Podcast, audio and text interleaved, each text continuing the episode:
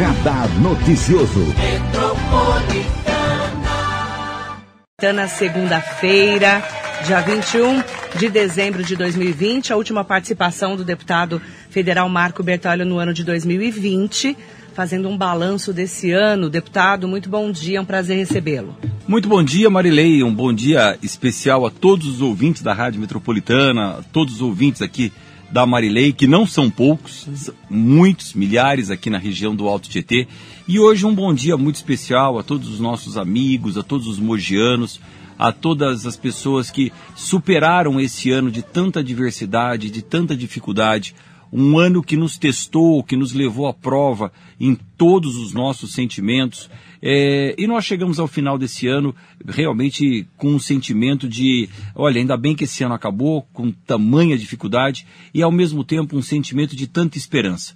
Nós saímos de um ano, vamos sair de um ano, Marilei, que eh, essa pandemia nos assustou a todos, que essa pandemia nos afastou de todos, essa pandemia nos colocou dentro de casa de uma forma mais isolados, mais sozinhos, para que nós buscássemos em nós mesmos a reflexão de tudo aquilo que nós estamos vivendo e enfrentando. E 2021 está aí, e eu torço, rezo, e aqui fazemos uma, uma corrente muito grande de pensamento positivo para que 2021 seja exatamente o oposto do que foi 2020.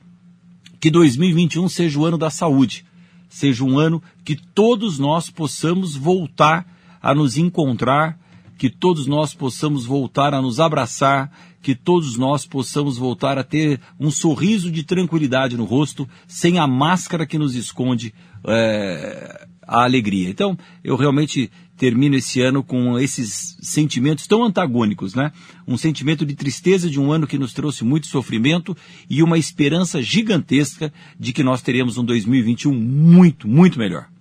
Como foi o ano para o deputado Marco Bertalho? Qual que é o balanço para o seu ano? Olha, Marilei, diante do tamanho do problema que o mundo enfrentou em 2020, diante de quase 200 mil mortes que nós já tivemos no Brasil em razão de contaminações pelo coronavírus, nós só podemos ter um ano é, com muita resignação, um ano que todos nós nos afetamos e que as nossas cicatrizes serão eternas, né? Um ano muito triste, Marilei.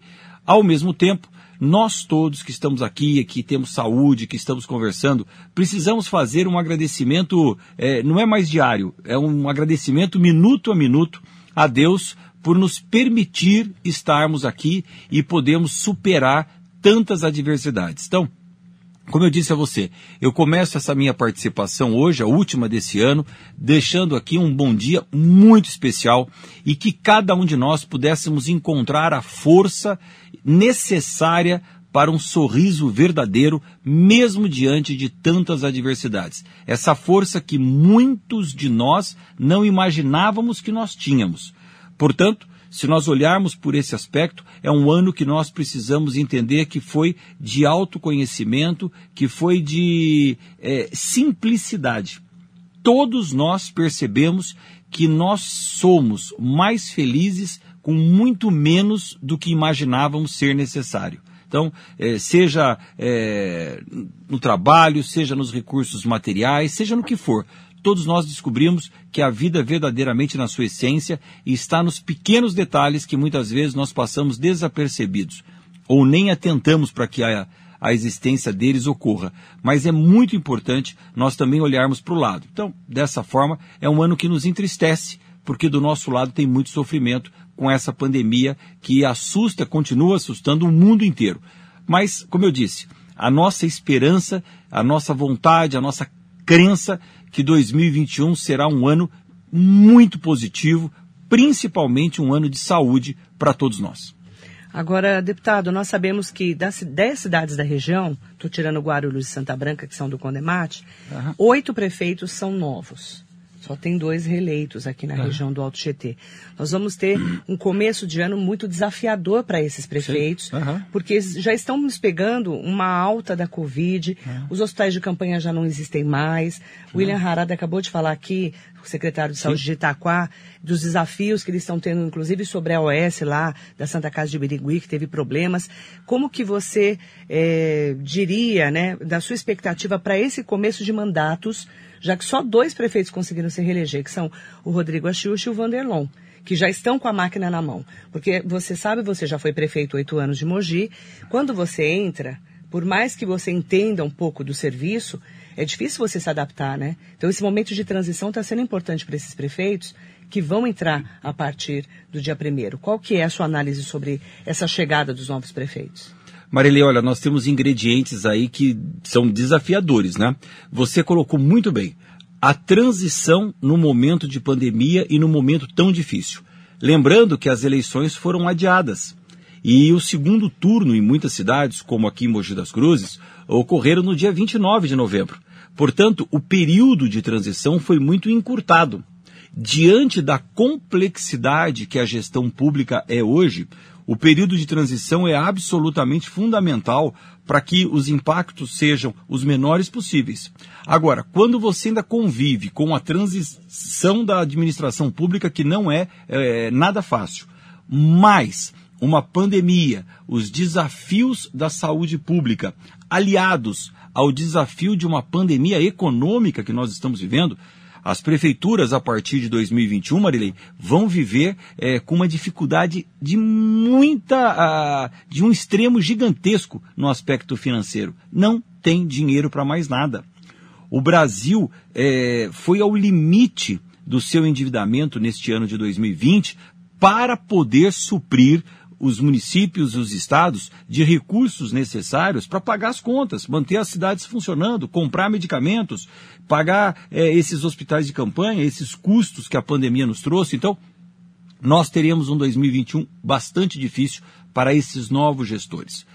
Por um outro lado, o que nós precisamos ver, por exemplo, é, aqui nas cidades do Alto Tietê, trazendo essa problemática aqui para a nossa região, é que nós temos que aproveitar o Condemate, que é o, o consórcio de municípios do Alto Tietê, para ser um apoio mútuo a todas as cidades consorciadas. É, só para completar aí no seu raciocínio, nós também temos o Guti, que faz parte do Condemate, que é o município de Guarulhos, um pouco mais distante né, da, da nosso Alto Tietê, mas que também foi reeleito. Pegar o Guti, o Rodrigo Axuxi e o Vanderlon, e com eles criar dentro do Condemate um fórum de compartilhamento de experiências para que os prefeitos que estejam assumindo não saiam do zero e saibam mais ou menos o que está sendo feito. Em algumas cidades, como Guararema, por exemplo, a, a, mesmo que haja uma substituição do prefeito, é o mesmo grupo da administração que continua. Então, o novo prefeito vai continuar o trabalho que vem sendo realizado nos últimos anos, e por sinal muito bem realizado, e vai dar continuidade. O prefeito Inho, que assume Biritiba, não é um neófito, ele já tem a experiência necessária do cargo, conhece a gestão pública, então isso já ameniza. Na cidade de Arujá, o Camargo, que vai assumir a prefeitura, tem uma experiência gigantesca em que pese não ter sido prefeito, mas é um gestor público, um administrador público, é um professor da área. Então, é, também temos ali um caminho um pouco melhor. O Chinchila, que assume lá em Santa Isabel, foi vice-prefeito, é médico da Santa Casa, principalmente nesse aspecto da saúde pública, deverá ter um pouquinho mais de facilidade. Em Poá, nós temos uma mudança, em Ferraz, nós temos uma mudança. Já em Itacoaxetuba, o doutor Eduardo Delegado também já tem alguma visão um pouquinho mais próxima da administração pública. Mas mesmo assim, eu entendo que seja fundamental essa, esse fórum dentro do Condemate, que é o local ideal, para que esses prefeitos possam trocar experiências. Já aqui em Mogi das Cruzes, que é a nossa casa, eu entendo que o prefeito Caio Cunha teve uma atitude absolutamente correta e inteligente quando decidiu, neste momento, manter o secretário de saúde. Por duas razões fundamentais. Primeiro, essa que nós já falamos, um espaço muito curto de tempo para você fazer a transição. Então, o prefeito Caio Cunha, que eu cumprimento aqui pela, pela atitude, disse o seguinte: olha, neste momento é, o mais inteligente a fazer na área da saúde é manter o doutor Henrique Naufel, que já está administrando a pandemia na cidade, no cargo. Não tem sentido trocar e começar tudo de novo no meio de uma pandemia. Em nenhum momento o prefeito Caio Cunha, veja só o detalhe de quem percebe as coisas de fora, né? Em nenhum momento o Caio Cunha disse: o Henrique Naufel será meu secretário pelos próximos quatro anos. O que ele disse foi: neste momento é importante a cidade continuar cuidando da pandemia, independentemente das questões político-partidárias, se quem ganhou foi A ou foi B. Ele foi inteligente. Agora, é óbvio que o doutor Henrique pode fazer, junto com o Caio, um bom trabalho, pode é, inspirar uma relação de confiança e construir juntos uma afinidade de trabalho que vai levá-lo a ficar os quatro anos. Mas, neste momento, o prefeito Caio Cunha não tinha outra coisa a fazer a não ser dar suporte para o Henrique Naufel poder continuar o trabalho que já está sendo feito. E desta vez, é algo que nós tínhamos até sugerido já no passado, a clínica de fisioterapia que nós construímos ao lado do Hospital Municipal está sendo adaptada pelo Henrique Naufel para também receber alguns leitos é, para internação de Covid-19. E tem também mais um item que está passando desapercebido em relação a isso, mas eu liguei na semana passada para a Secretaria Estadual de Saúde e lembrei. Na primeira fase, quando nós tínhamos uma superação de leitos, nós conquistamos junto ao Hospital Arnaldo Pesutti Cavalcante 20 respiradores, haviam chegado 10, para poder instalar lá no Arnaldo alguns leitos para tratamento de Covid. Nós precisamos apontar isso para o governo do Estado, porque se houver uma, uma, um preenchimento total dos leitos disponíveis na, no Luzia, na Santa Casa e principalmente no Hospital Municipal, nós podemos contar com o Arnaldo Pesutti Cavalcante como hospital de retaguarda. Então, o Henrique está muito próximo disso. O Henrique Naufel é colega de trabalho do secretário estadual de saúde, que é o Dr. Jean, são colegas de trabalho aqui na Universidade de Mogi das Cruzes. Então, neste momento, a transição em Mogi das Cruzes foi feita de uma forma inteligente, porque não haverá transição no caso específico da saúde pública. E o prefeito Caio Cunha, mais uma vez, a quem eu cumprimento pela decisão aí inteligente, não deixou a questão partidária, política afetar, manteve o Henrique no cargo. Como que você analisa esse anúncio que foi feito pelo Luzia de Pinho Melo, que nós demos um grito aqui na rádio, os próprios prefeitos e deputados, inclusive você foi o que mais brigou lá para não fechar o pronto-socorro do Hospital Luzia de Pinho Melo, mas eles só empurraram para o dia 1 de fevereiro. Bom, aí nós temos duas situações. A primeira é, o Luzia de Pinho Melo não é um hospital particular. O, o Luzia de Pinho Melo não é um hospital que pertence aos seus diretores. É um hospital que pertence à municipalidade de Mogi das Cruzes. É um hospital público e que foi instalado em Mogi das Cruzes para complementar uma rede pública de saúde. Então o hospital não pode fazer o que ele quer. Ele faz aquilo que é necessário que seja feito para a saúde pública da cidade. Tendo isso como premissa, o hospital tem a obrigação de conversar com os municípios e esclarecer a população de tudo que vai ser feito e como vai ser feito. Então, como fiscal da administração pública, que eu sou nesse momento, um deputado federal fiscaliza a gestão pública, entre outras funções, eu não posso concordar que uma semana, na véspera de Natal, um hospital de grande porte como Luzia, que aqui não vai nenhum demérito em relação ao trabalho técnico de medicina que o Hospital Luzia de Pinho Melo faz. A, medicina praticada dentro do Hospital Luzia de Pinho Melo é uma medicina de alta qualidade, com profissionais absolutamente competentes. Então vamos separar aqui, são duas coisas diferentes que nós estamos falando. A resolutividade administrativa médica do Hospital Luzia de Pinho Melo é uma coisa a decisão da cúpula da Secretaria de Estado, junto com a cúpula do hospital, de fechar o pronto-socorro na véspera das festividades de Natal e o Ano Novo, sem um esclarecimento à população, está errado. Está errado e nós não podemos concordar.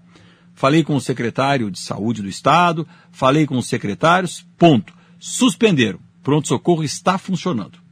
Agora, com uma questão de mais um, um prazo, é, transferiram esse fechamento do pronto-socorro para o dia 1 de fevereiro.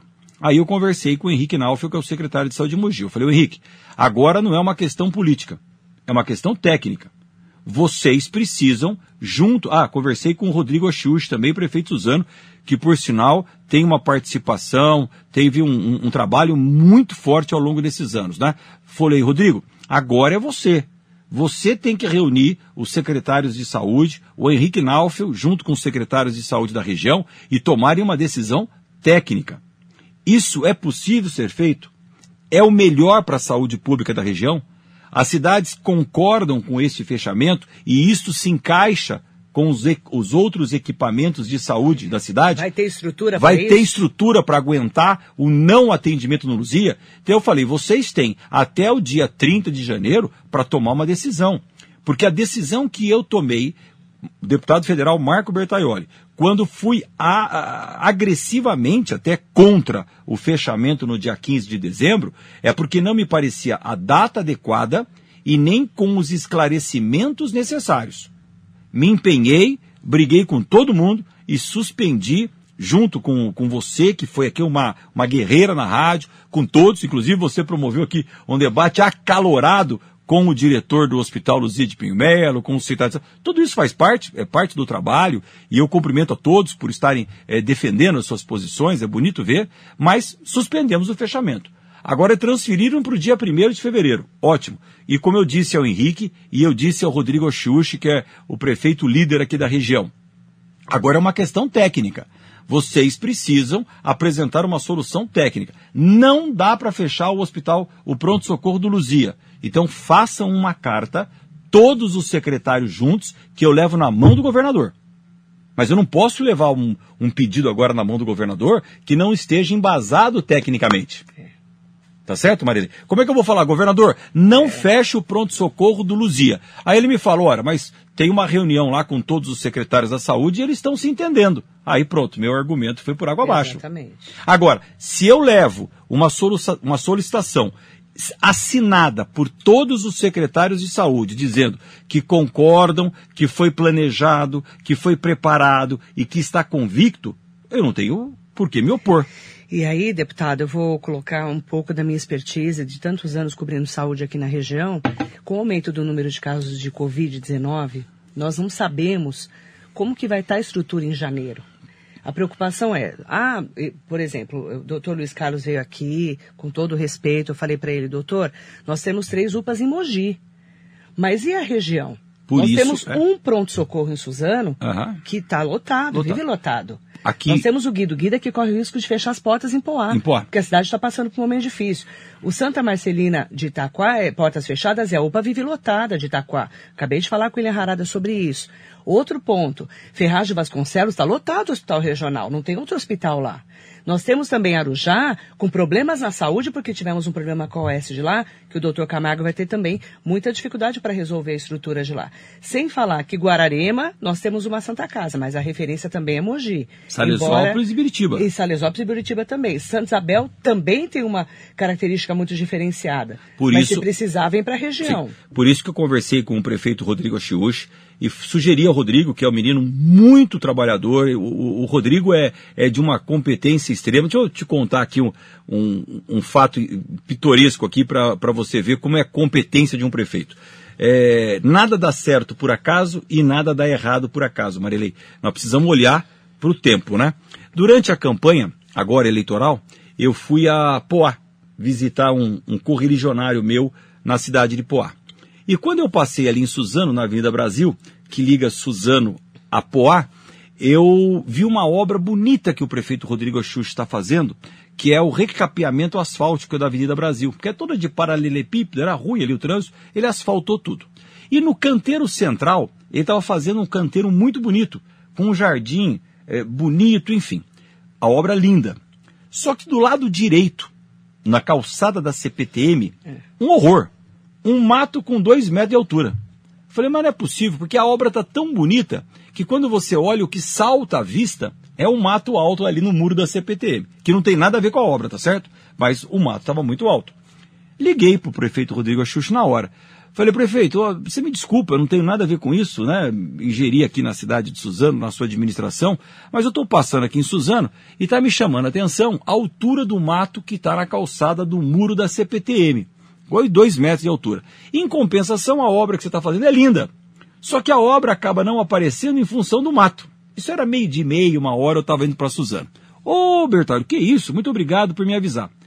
Passou uns 45 minutos, eu recebo no meu WhatsApp uma foto do prefeito Rodrigo Achiuchi, lá na Vinda Brasil, verificando o que eu tinha dito. 45 minutos, Marilei. Aí ele me mandou ainda assim, muito obrigado por me, me, me orientar, me chamar atenção, enfim. Tá bom. No dia seguinte, acordei, era umas 7 horas da manhã, como eu acordo todo dia, olho meus recados no WhatsApp, uma fotografia que o Rodrigo Axux tinha me mandado, com toda a calçada do muro da CPT limpinho. Obrigado pela dica. Quer dizer, o que, que você vai falar de um cara desse? O cara que funciona prefeito que ouve e que funciona. Então não é à toa que ele ganhou lá a eleição em Suzano com mais de 70% dos votos, né, mais Marilei? De 80. Mais de 80% dos votos. Então, parabenizar aqui o prefeito Rodrigo Axux pela competência. É por isso que explica esses 80% dos votos no primeiro turno. Falando nisso, é, eu sugeri ao Rodrigo o seguinte, Rodrigo, se essa questão do fechamento do pronto-socorro do Luzia é um problema, reúna através do Condemate todos os secretários de saúde e tomem uma decisão estamos concordantes, temos como aguentar e, e, será melhor para a saúde da região o fechamento, porque assim o Luzia se dedica exclusivamente aos casos graves. Porque tecnicamente, Marilei, a decisão não está errada. Tecnicamente a decisão está. Mas só, só que, que, a gente precisamos... há tantos anos Exato. esse sistema. Precisamos saber se a região suporta e está preparada.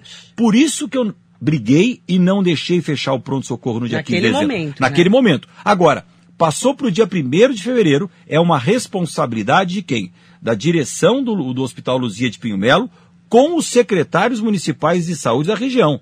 Não é mais uma decisão política, é uma decisão técnica que, que eles precisam estar conversando. Por isso que eu digo, o Luzia não é um hospital particular isolado, ele é um hospital da rede pública. Tem que conversar o tempo todo com a região. Agora, como eu digo, vamos separar os trabalhos realizados dentro do Luzia Coloquei lá o ano passado uma máquina de radioterapia de última geração que eu conquistei em Brasília e trouxemos para o Luzia. O trabalho na oncologia é, é, espetacular. O trabalho de cirurgia é espetacular. Então, isso é uma coisa. Nós estamos falando do relacionamento do hospital com a região. É isso que nós precisamos deixar bem claro. A Santa Casa não é do, do provedor ou de quem está na direção.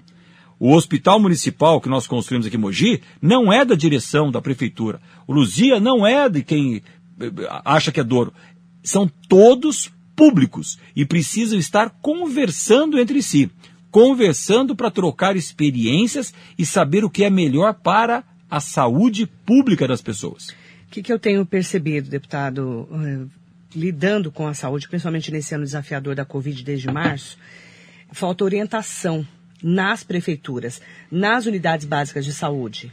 Então, por exemplo, o caminho da Covid em cada cidade. Sim. A pessoa sentiu falta de ar, a pessoa está com, com alguma. O que fazer? O, que, para onde eu vou? É. Então, que, que, por que, que a pessoa vem para o Luzia de Pinho Melo? Porque você sabe que aqui vai ser atendido. E que tem retaguarda. Exatamente. Só que quando não vai ter mais. Mas a, a pergunta que eu tem fiz. Tem que estruturar é... isso no Veja dia a dia. Cada per... prefeitura. A pergunta que eu fiz, eu quero é, agora deixar o aspecto prático funcionando. O Luzia vai funcionar com porta fechada. Está correto. Então, se você está com uma dor de cabeça, você não vai no pronto-socorro do Luzia, você vai na UPA. Ok. Agora, eu estou num aniversário com vocês. Um monte de gente no aniversário. Alguém passa mal no aniversário. Tem um infarto lá. Eu, pô, eu coloco no desespero dentro do meu carro. Levo para onde? Levo para onde? O Luzia vai me atender? O Luzia só vai atender se a chegar ambulância, a ambulância ou o SAMU. Então, são esclarecimentos que quem tem que dar é, isso. é a rede de saúde. E eu e cada sempre... cidade com, claro. a sua, com a sua especificidade. E né? o que eu defendo aqui? Eu fui presidente do Condemate, que é o consórcio de municípios do Alto Tietê. Quero aqui agradecer ao presidente Adriano e ao presidente eh, Rodrigo Axux, que me fizeram uma homenagem tão bonita agora no, na semana passada, como ex-presidente. Nós, na minha gestão, tivemos a oportunidade de trazer a sede do Condemate aqui para Mogi das Cruzes e compramos a sede própria, que está ali no edifício Elbor, dentro do shopping, ali é a sede própria. Pagamos na minha administração aquela, aquela sede. Tem que reunir todo mundo lá e esclarecer a população como funciona. Não pode simplesmente mudar e não avisar, porque as pessoas colocam a sua vida em risco. É isso que eu tenho defendido. É tecnicamente defensável? É. Então esclareça a população. Faça de uma forma que todos estejam cientes do que está acontecendo. E a melhor, o melhor organismo para fazer isso é o Condemate. Agora, sem dúvida nenhuma, a cidade de Mogi das Cruzes precisa estar preparada, porque 70% de quem vai ao pronto-socorro do Luzia são mogianos. Deputado Marco Bertoli, saindo da saúde, indo para as questões do seu trabalho no dia a dia, né? Muitas pessoas ainda não entendem o papel de um deputado federal, né? E a gente fala deputado, às vezes a pessoa fala, mas ele fica em São Paulo ou fica em Brasília? Tem tudo, tem toda uma, ainda tem uma confusão é, para quem não acompanha a política no dia a dia, né? Como que foi o seu trabalho em Brasília para a região do Alto Tietê e para o estado de São Paulo, já que você é um deputado do estado de São Paulo? Marilei, vamos aqui aproveitar a oportunidade da sua boa pergunta e dizer que eu sou um deputado federal da região do Alto Tietê e do Vale do Paraíba. Eu trabalho muito regionalmente.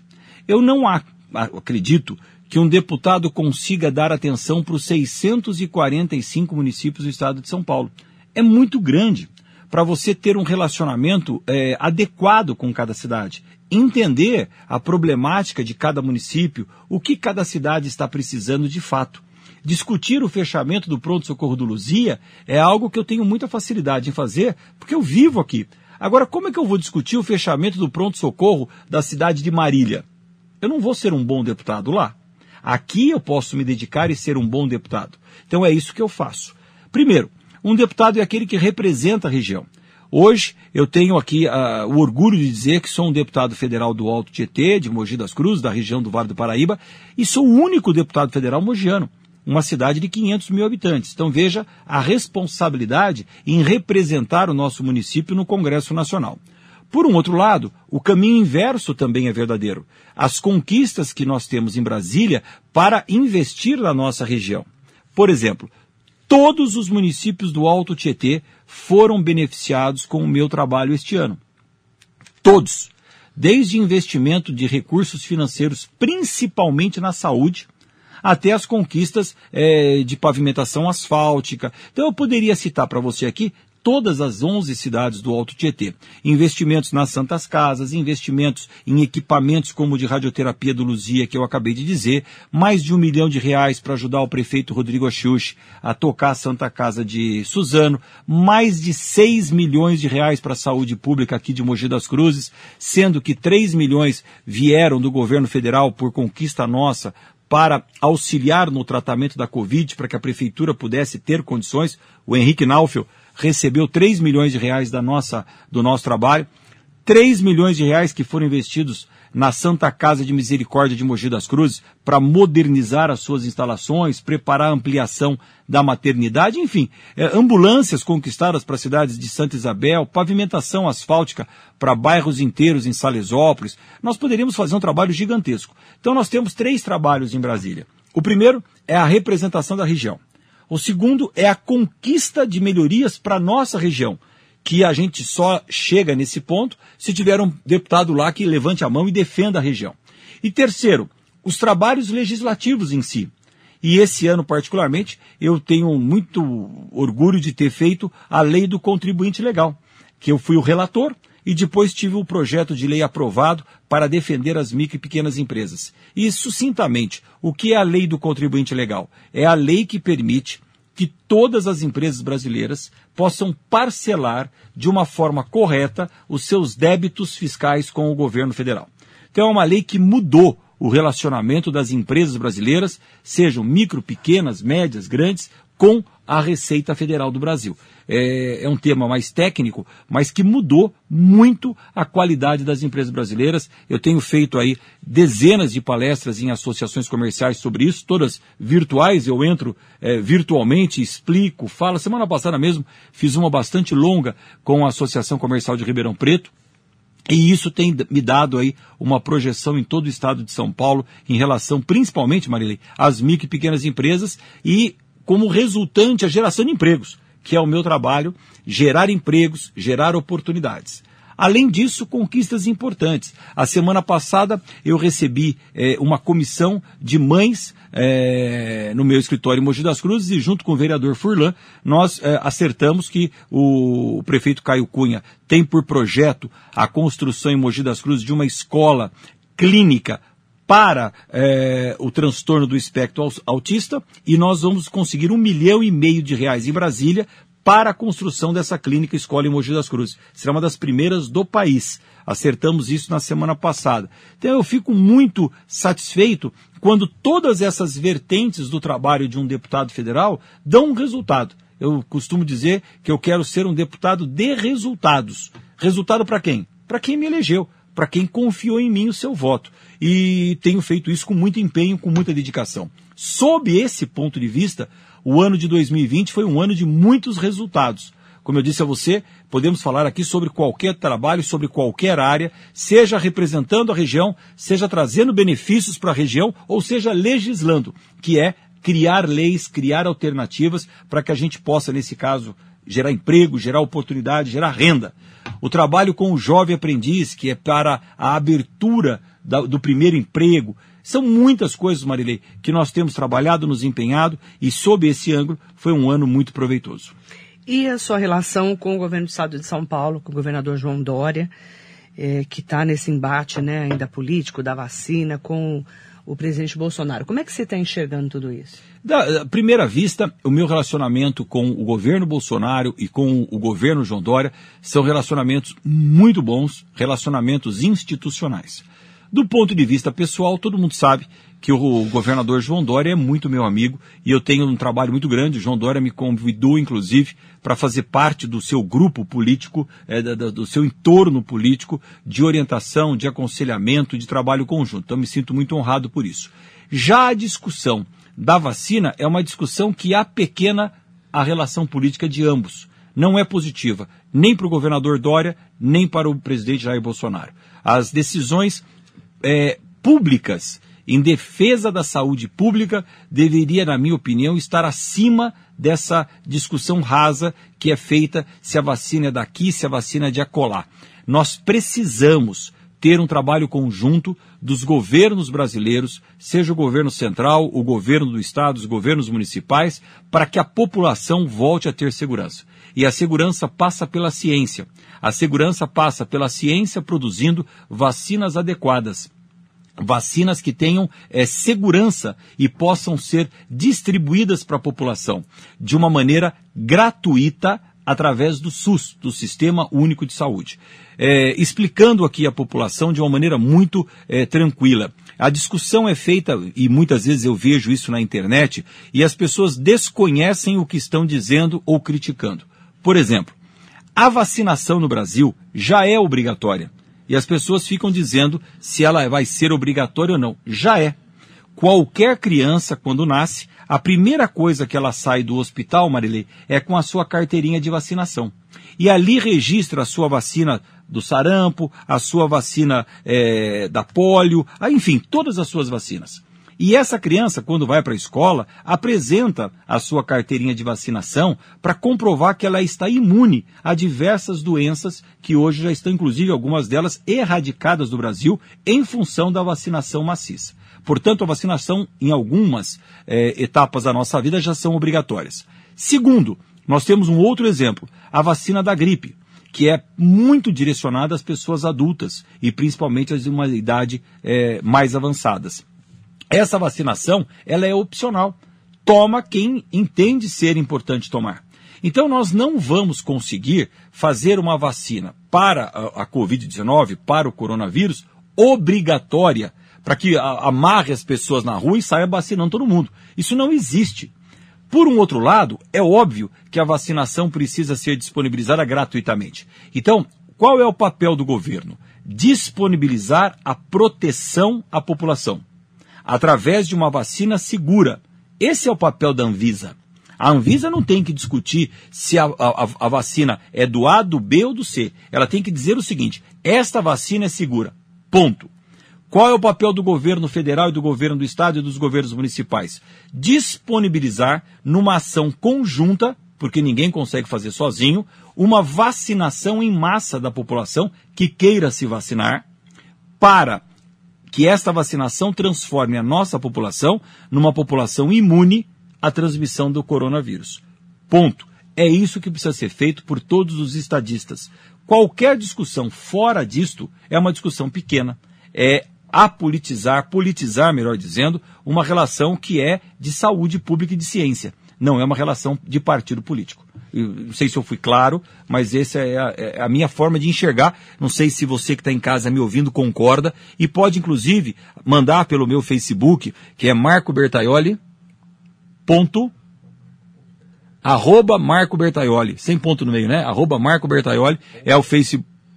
Marco. Arroba Marco ponto Bertaioli manda para mim, por favor, o seu pensamento, o que você entende de tudo isso, para me ajudar, inclusive, a formar a minha defesa no Congresso Nacional. Mas é tão é, claro para mim a legislação sobre tudo isso, que muitas vezes eu vejo a discussão e vejo que a discussão está caminhando para caminhos tortuosos. Mas mande a sua mensagem, por favor, arroba marco.bertaioli, está à sua disposição e eu quero muito interagir principalmente com todos aqui da região do Alto Tietê, para entender a opinião ou até ajudar a esclarecer as dúvidas de cada um. Deputado, você é um homem muito ligado ao PSD, né, lá desde o começo com o Gilberto Kassab, que é o líder do PSD. Como que é o posicionamento de vocês nesse momento na Câmara dos Deputados, em que a gente está tendo uma disputa muito grande do presidente Bolsonaro, que já lançou o candidato dele, e o Rodrigo Maia, que é o presidente atual, que termina o seu mandato no finalzinho de janeiro, porque vai ter uma nova eleição para a presidência da Câmara, do Senado também, né? Mas a gente quer saber da presidência da Câmara porque tá, eles estão numa polêmica danada ali, né? Tá uma luta ali, né? Uma guerra. Pois é, mais uma vez nós temos aí uma, uma na minha visão, uma, um apequenamento da importância do cargo de presidente do Congresso Nacional, da Câmara Federal, do Senado Federal. Por quê? Porque nós precisamos estar unidos nesse momento para ajudar o Brasil a sair dessa crise gigantesca que nós entramos, não por responsabilidade nossa, mas porque o mundo está atravessando um momento muito difícil, com uma pandemia que derrubou a economia de todos os países. Para você ter uma ideia, Marilei, o ano passado nós votamos no Congresso Nacional a reforma previdenciária. E essa reforma previdenciária, que teve por base a economia ou o não gasto por parte do governo federal de 800 bilhões nos próximos 10 anos, previa-se ali um poder de investimento do Brasil com esse recurso para a retomada da geração de empregos, para o desenvolvimento econômico, para o aperfeiçoamento do Brasil enquanto governo público. A pandemia nos custou já 800 bilhões de reais. Então, tudo que nós votamos para que pudéssemos economizar e gerar investimentos públicos em 10 anos, nós acabamos consumindo nos últimos 12 meses para ajudar o Brasil a sair dessa crise. Foram 800 bilhões investidos não só diretamente na pandemia, mas todos os municípios brasileiros receberam um dinheiro muito grande. E aí, independente da questão partidária, eu também vejo, sempre me entristece, o, o como eu disse a você, a, a, a, a politização partidária de algumas decisões. Não é questão de ser a favor ou contra o governo do presidente Bolsonaro. Tem várias atitudes dele que eu não concordo. Mas o governo federal colocou um recurso impressionantemente grande em todas as prefeituras do Brasil. Mogi das Cruzes, aqui, por exemplo, recebeu 40 milhões de reais, divididos em quatro parcelas. Eu estou arredondando o número, né? Porque tem quebrados aí que eu não lembro de cabeça. Mas recebeu 40 milhões de reais. Para que, que recebeu esse dinheiro? Para continuar pagando o salário dos funcionários em dia, para continuar pagando a coleta de lixo, para continuar pagando a conta de luz. Por quê? Com a pandemia, Marilei, todas as empresas pararam. Então não tem produção.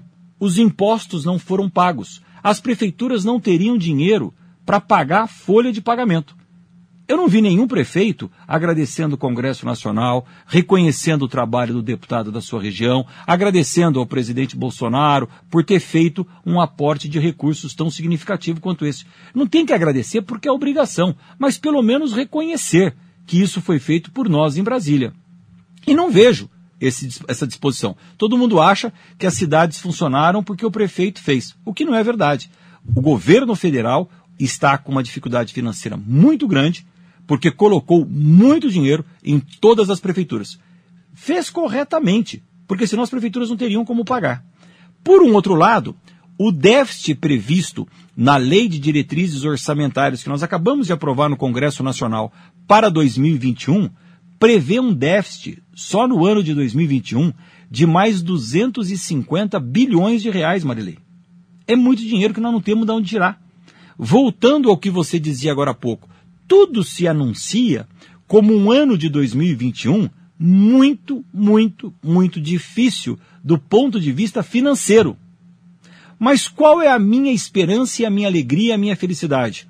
É que nós aprendemos a viver de uma forma mais simples no sentido financeiro. E que nós temos o valor para coisas que são muito mais importantes. E o ano de 2021, na minha expectativa, será um ano da saúde pública. E nós vamos encontrar uma saída para essa pandemia que nós estamos vivendo e vamos todos juntos superar essa crise que o país atravessa. Em quem que você vai votar para presidente da Câmara? Na Câmara Federal, Marilei, você segue a orientação partidária. Você aprende a ter um espírito de companheirismo, um espírito de corpo, um espírito partidário a, a questão na Câmara Federal não é como uma Câmara Municipal que cada vereador acaba tendo a sua posição um pouquinho, às vezes, diferente até do que o partido deseja, porque o número de vereadores do mesmo partido é muito pequeno. Você veja aqui na Câmara Municipal de Mogi, nós elegemos 23 vereadores, muitos individualmente de cada partido. Então acaba prevalecendo a decisão do vereador. Desculpe. Na Câmara Federal, não. Nós somos muitos deputados do mesmo partido. Então as decisões são democráticas, coletivas, mas uma vez tomadas, elas são seguidas por todos. Então a minha decisão em Brasília será aquela que o PSD, o meu partido, tomar. Hoje existe uma aproximação muito grande da liderança do meu partido com a candidatura do Arthur Lira. Não significa que isso vá acontecer está naquela fase de namoro, né, de uhum. aproximação. Então, eu vou seguir, como sempre faço no Congresso Nacional, porque sou partidário e você não faz nada sozinho. Somos 513 deputados representando essa imensidão do país inteiro.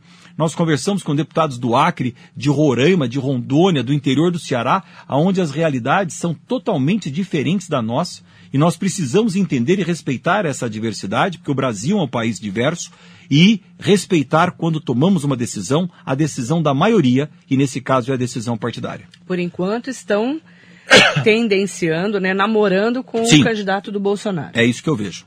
E o Rodrigo Maia, que termina o mandato dia 31 de janeiro, deputado, pelo que tudo indica, vai fazer sessões especiais em janeiro, que seria o recesso parlamentar. Como é que está a sua perspectiva para isso? Primeiro, é, para mim, estou absolutamente à disposição. É, como todos os brasileiros, eu não vou tirar férias nesse final de ano. Nem como viajar, todos né? os brasileiros, eu não vou viajar, não vou sair de Mogi Nem das podemos, Cruzes, né? É nem podemos, né? por pura, exatamente, Marilei, por pura responsabilidade, eu não vou sair de casa, eu vou passar o Natal em casa com os meus familiares de casa, duas, três pessoas, é o ano novo da mesma forma, não irei para lugar nenhum, ficarei aqui e vou trabalhar nesse final de ano, trabalhar dentro das condições que nos são impostas. Sim. Muitas vezes remotamente, muitas vezes aproveitando os recursos da internet. E por falar em internet, Marilei, posso aproveitar para falar de um assunto Claro. aqui importante?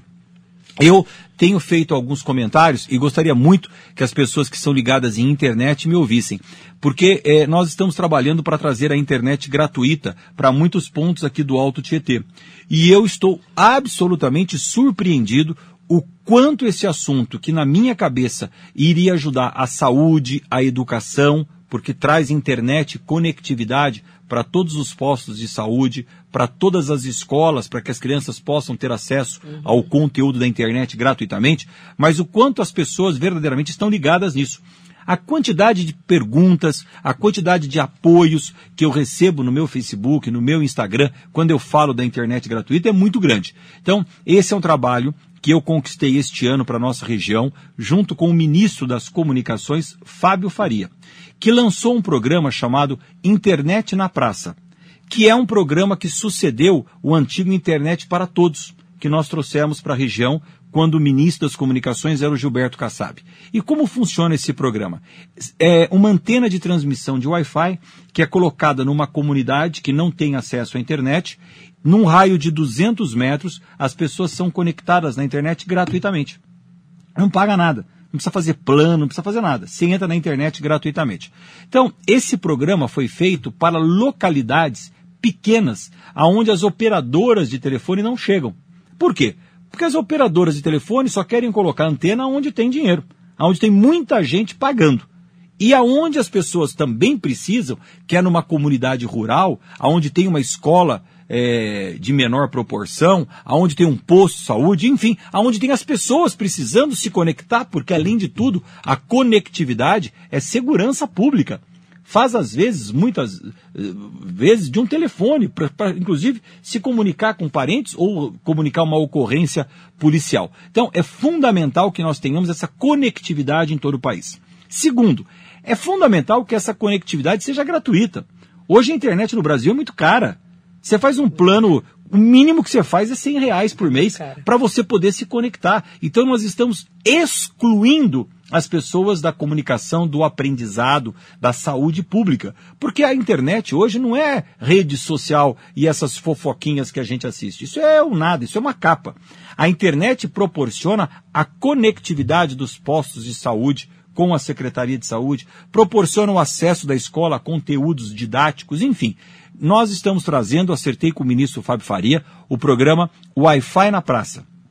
Internet na praça. Então vamos pegar ali a Praça de Jundiapeba, onde nós temos uma quantidade muito grande de pessoas. Nós vamos colocar ali o programa, durante o próximo ano, vai funcionar gratuitamente no, num raio de 200 metros. E nós estamos conquistando esse programa para a cidade de Mogi das Cruzes. Você veja o quanto é importante ter um deputado federal que mora em Mogi das Cruzes, mogiano. Sou o único deputado mogiano que faço essa representação com Brasília. Porque senão a cidade acaba ficando esquecida, acaba se ficando para o segundo plano. E é isso que eu faço com os 48 municípios aqui do Alto Tietê e do Vale do Paraíba. Estou à disposição, como eu disse, desculpa, Marili, nas minhas redes sociais para responder a qualquer pergunta sobre o internet na praça. Qual que é a previsão de chegada? Agora, em 2021.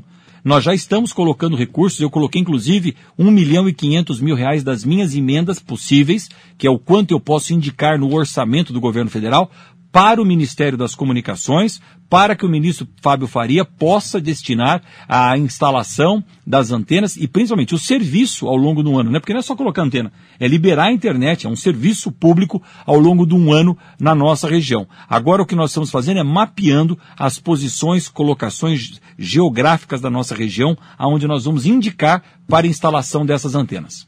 Deputado Marco Bertaioli, é, ficando agora, né, nesse comecinho do ano, com o mandato ainda do Rodrigo Maia no, na Câmara, né, como presidente da Câmara, você acredita que vamos ter é, trabalho durante o mês de janeiro? Vamos poder é, colocar alguma reforma para votar, tributária Olha, Marilei, especificamente? É, o trabalho não vai parar, nós já chegamos à decisão que não haverá recesso, pelo uhum. menos é, eu não terei. Já a sessão para a votação é, ainda não foi definida mas eu tenho muita expectativa que elas ocorram, porque é o último mês da presidência do presidente Rodrigo Maia. Eu não tenho dúvida que ele vai querer marcar esse mês com mês de trabalho, de votações. Eu tenho absoluta convicção que ele convocará sessões extraordinárias durante o mês de janeiro. E as reformas, a tributária especificamente? A reforma tributária, a reforma administrativa e tantas sub-reformas que nós precisamos, nós temos que acelerar muito nesse ano de 2021 para entregarmos um país mais moderno. Eu vou coordenar no mês de março, inclusive, um congresso nacional sobre o governo digital.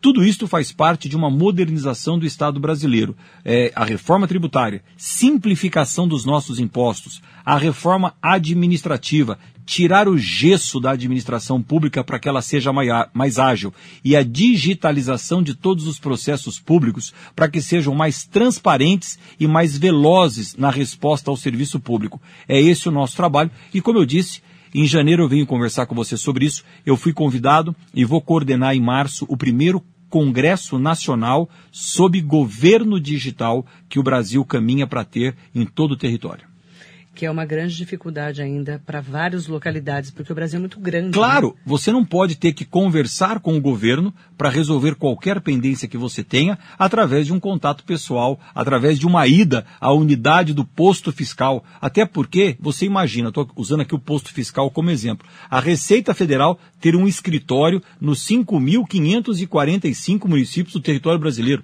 É caríssimo e o cidadão ter que ir até esse escritório para resolver qualquer problema ou tirar uma dúvida é caríssimo. É muito mais fácil você resolver através de um governo que esteja na internet. E é isso que nós vamos coordenar no mês de março. Então vai continuar trabalhando direto. Não paro. é, por N razões, como nós dissemos, principalmente aquelas que nos traz a responsabilidade de continuarmos trabalhando e defendemos aqui a nossa região. Quero até aproveitar a participação especial, a última desse ano de 2020, né, porque a gente tem aí o final de ano, eu vou parar dia 24, trabalho dia 24 e volto dia 4, né, vou ficar uma semana aí com a minha equipe de folga, porque a gente merece num ano tão difícil como esse.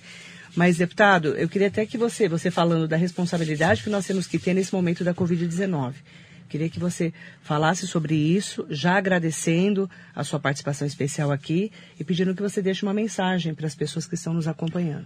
Olha, Marilei, muito obrigado por esta participação aqui no seu programa, que tem uma audiência incrível na nossa região.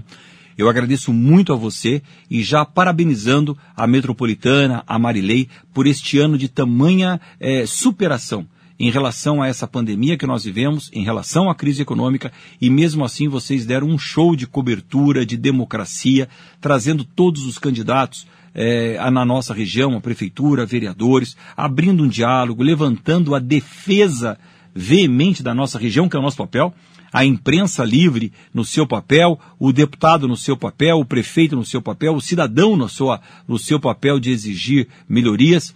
A comunicação no Brasil mudou, no mundo mudou, aliás. Antigamente nós tínhamos uma comunicação de comunicação, você comunicava um fato, esta comunicação não existe mais. Hoje é uma interação entre quem quer que seja, em cargo que esteja, direto com a população. Nós todos estamos passando por esse processo de aprendizado. Os jovens, claro, de uma maneira mais acelerada. E nós aprendendo e nos esforçando, e é isso que eu tenho feito nesse momento, para poder ter essa comunicação de interação e não de comunicado. É, e a Metropolitana, através aqui do Radar Noticioso, do seu empenho, do seu trabalho como jornalista, Marilei, realmente é um exemplo para todos nós. Então, quero parabenizar você pelo trabalho e agradecer a você por me permitir estar aqui todas as segundas-feiras conversando com a população da nossa região.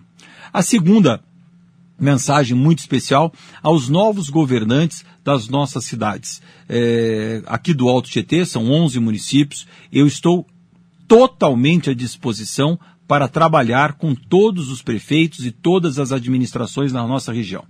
Nessa última semana, é, semana pós eleições, resultados, eu conversei, Marilei, com todos os prefeitos do Alto Tietê.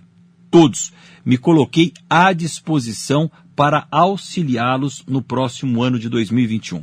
Porque algo que nós precisamos aprender com a democracia é saber reconhecer o resultado das urnas e defender o que a urna nos aponta. A urna é a vontade soberana expressa através do voto de uma coletividade, de uma maioria, dos seus cidadãos. E é esta a responsabilidade que nós temos no cargo de deputado federal de apoiar os eleitos.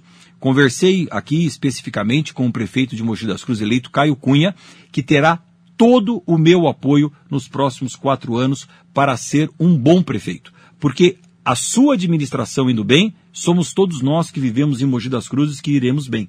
Então o papel que nós temos agora é de unir forças. É a rádio defendendo os interesses da cidade, é o prefeito eleito reconhecidamente pela população, é o deputado, é todos nós juntos remando para a mesma direção para que nós tenhamos uma cidade com uma saúde pública de que funcione, com uma saúde pública que atenda aos interesses da população. No mais, Marilei, é, agradecer, como a gente começou o programa dizendo, a esse ano tão difícil que nós tivemos, a esse ano que nós precisamos todos aprender a viver de uma maneira diferente do que estávamos acostumadas e que nós tenhamos todos tirado um grande aprendizado deste momento, que é entender que a vida é muito mais simples do que nós imaginávamos, que a vida pode ser muito mais prazerosa, muito mais leve do que todos nós estávamos acostumados, que a vida é muito tênue, né? Daqui a pouquinho um fato que a gente não espera muda todo o curso da nossa história e que nós precisamos verdadeiramente dar valor a aquilo que nos cerca, aquilo que verdadeiramente é importante. E eu quero aqui aproveitar essa oportunidade para desejar um feliz Natal a todas as famílias é, que estejam nos ouvindo, que a gente possa ter uma, uma ceia de Natal é, com muita felicidade, com Deus próximo de todos nós, agradecendo a esta imensa superação que foi o ano de 2020. E na certeza de que nesta virada do ano para 2021, nós não vamos estar apenas virando o calendário do dia 31 de dezembro para o dia 1 de janeiro Nós não vamos apenas estar rasgando a folhinha de 2020 para 2021. Nós vamos estar verdadeiramente entrando numa nova era, num novo período da nossa vida. Saindo de um momento de doença, de dificuldade, num, num momento de discutir quantos respiradores nós precisamos ter no hospital para salvar vidas, de discutir quantos leitos de UTI estão sendo ocupados, de ver a imprensa noticiando quantos contaminados e quantas mortes nós tivemos. Que tudo isso fique registrado em 2020, mas que a gente tenha em 2021 um ano. Quantas pessoas foram vacinadas, quantas vacinas foram homologadas, qual é a quantidade da economia que começa a retornar ao seu aquecimento, quantos empregos foram gerados, que os números de 2021 deixem de ser números de UTI, números de respiradores, números de contaminados, números de mortes, e que a gente tenha em 2021 números de vacinas aprovadas, número de pessoas vacinadas e imunizadas, números da economia, números de emprego gerados. Enfim, que seja um ano de saúde e não de doença. E por fim, Marilei, se você me permite, no encerramento dessa minha participação, cumprimentar duas pessoas que me são muito caras, muito especiais. Vereador Taubaté Guimarães, que deixou a Câmara Municipal neste ano, encerrando a sua participação político-eleitoral. Não significa que ele esteja encerrando as atividades, mas ao longo aí dos últimos anos, o vereador Taubaté ocupou uma cadeira na Câmara Municipal, foi inclusive no meu primeiro mandato meu colaborador na Prefeitura Municipal e é um guerreiro, um trabalhador, um defensor árduo é, do meu trabalho e a gente tem aí uma amizade, uma parceria muito grande. Então quero aqui cumprimentar o vereador Taubaté Guimarães por toda a sua dedicação à vida pública ao longo desses anos e desejar ao Tauba aqui muita felicidade, Taubaté. E muito obrigado pela amizade, por tudo que você fez ao longo desses anos. E também uma, um cumprimento muito especial ao vereador Cuco Pereira vereador ao longo dos últimos eh, mandatos, dos últimos anos, defensor aguerrido da nossa cidade e que me deu a honra de me acompanhar ao longo dos oito anos que fui prefeito de Mogi das Cruzes, como vice-prefeito dessa cidade. E eu que ando esse Brasil inteiro, principalmente o estado de São Paulo, Marilei, defendendo eleições, falando de política, Todas as vezes que eu falo de um relacionamento vice-prefeito-prefeito, eu cito aqui o nosso exemplo. Eu não tenho conhecimento de um vice-prefeito e um prefeito que tenham se dado tão bem como eu e o Cuco Pereira ao longo dos nossos oito anos de administração.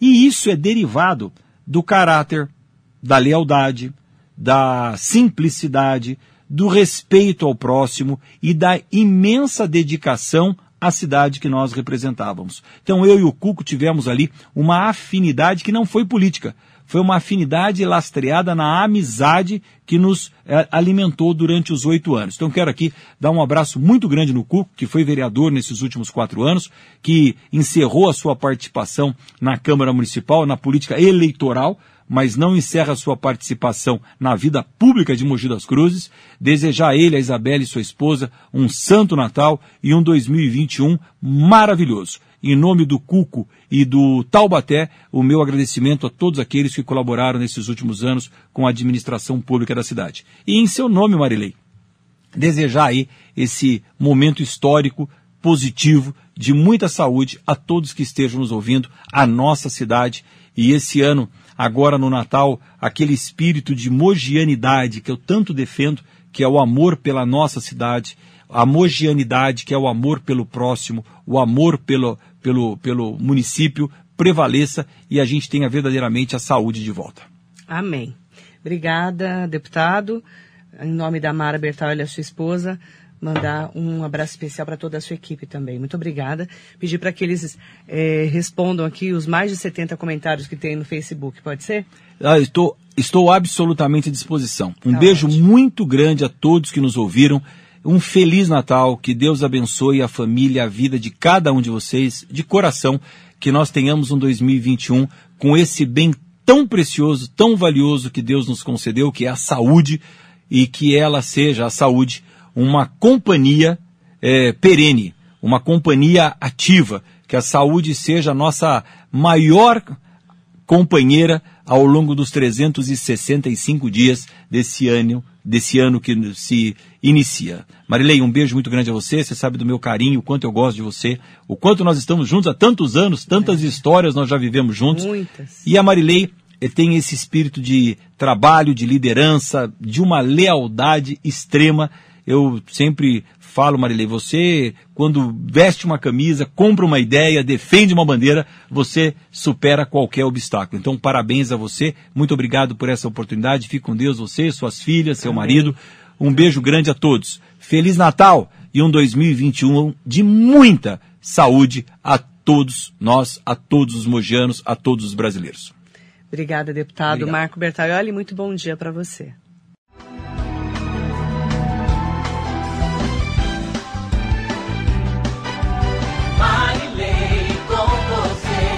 Radar Noticioso.